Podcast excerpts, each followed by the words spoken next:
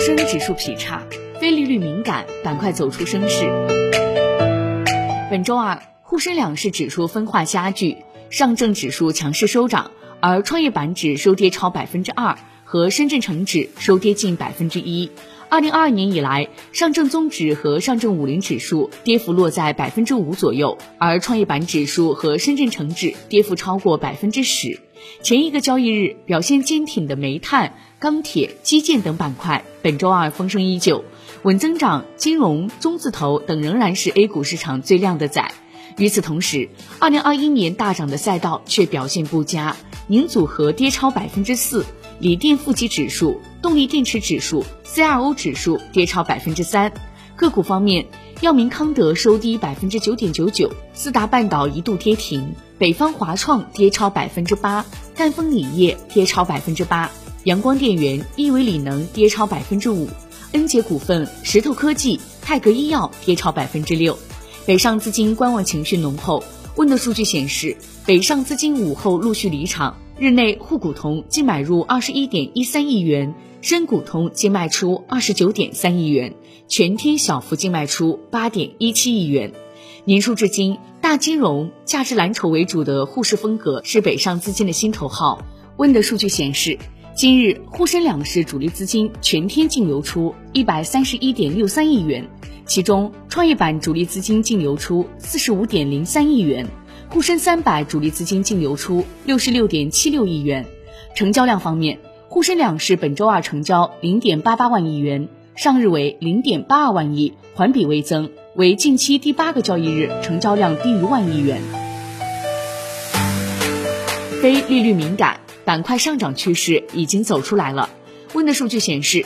在二零二一年全年表现不佳，但性价比比较高的银行与地产相关的建筑装饰，年初至今涨幅超过百分之五。另一个涨幅超过百分之五的行业是旧能源煤炭。尽管国内央行降准降息，但全球范围内，美联储等国家大央行加息缩表是大势所趋。A 股相关对利率高度敏感的板块也受到影响。年初至今，跌幅前十的行业包括国防军工、电子、医药生物、传媒等对利率水平相对敏感的行业。美国十年期国债收益率自八月份以来已飙升约八十个 BP，最新升至一点九三，达到两年来最高，距离百分之二仅一步之遥。天风期货策略团队表示。美联储紧缩预期加强，与中国央行降息主导市场。纳斯达克科技股的大跌对全球风险资产形成冲击，对 A 股而言是对高估值的成长股形成冲击。而中国降息与政策刺激的加强，有利于金融、地产、基建产业链的修复。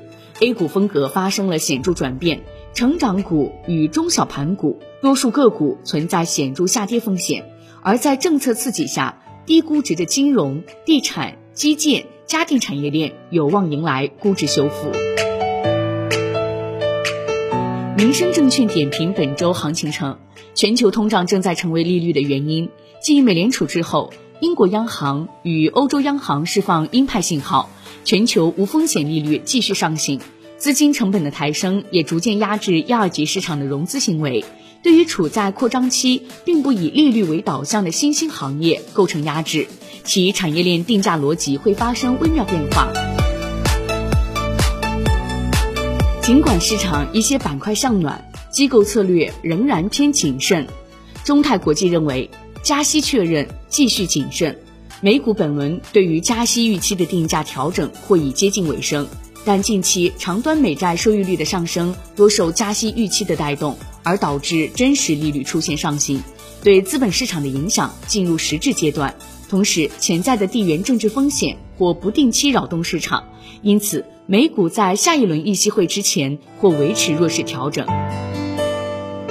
华兴证券策略团队称，A 股再现分化，看似大涨的盘面，但高景气赛道出现明显冲高回落。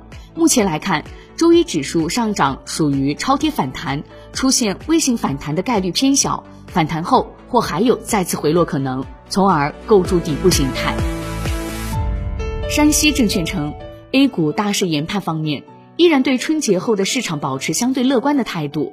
近日市场的连续回调，并非源自我国国内基本面的恶化，更多是受外盘冲击及短期市场情绪波动影响。美联储加息计划即将落地，而地缘政府风险全面爆发的概率亦较低。我国国内一周期、跨周期调节持续有望使市场流动性维持合理宽裕。伴随着疫情扰动渐退，市场有望迎来反击机会。退一步讲，当前海内外环境较为复杂，市场伴随一定不确定性。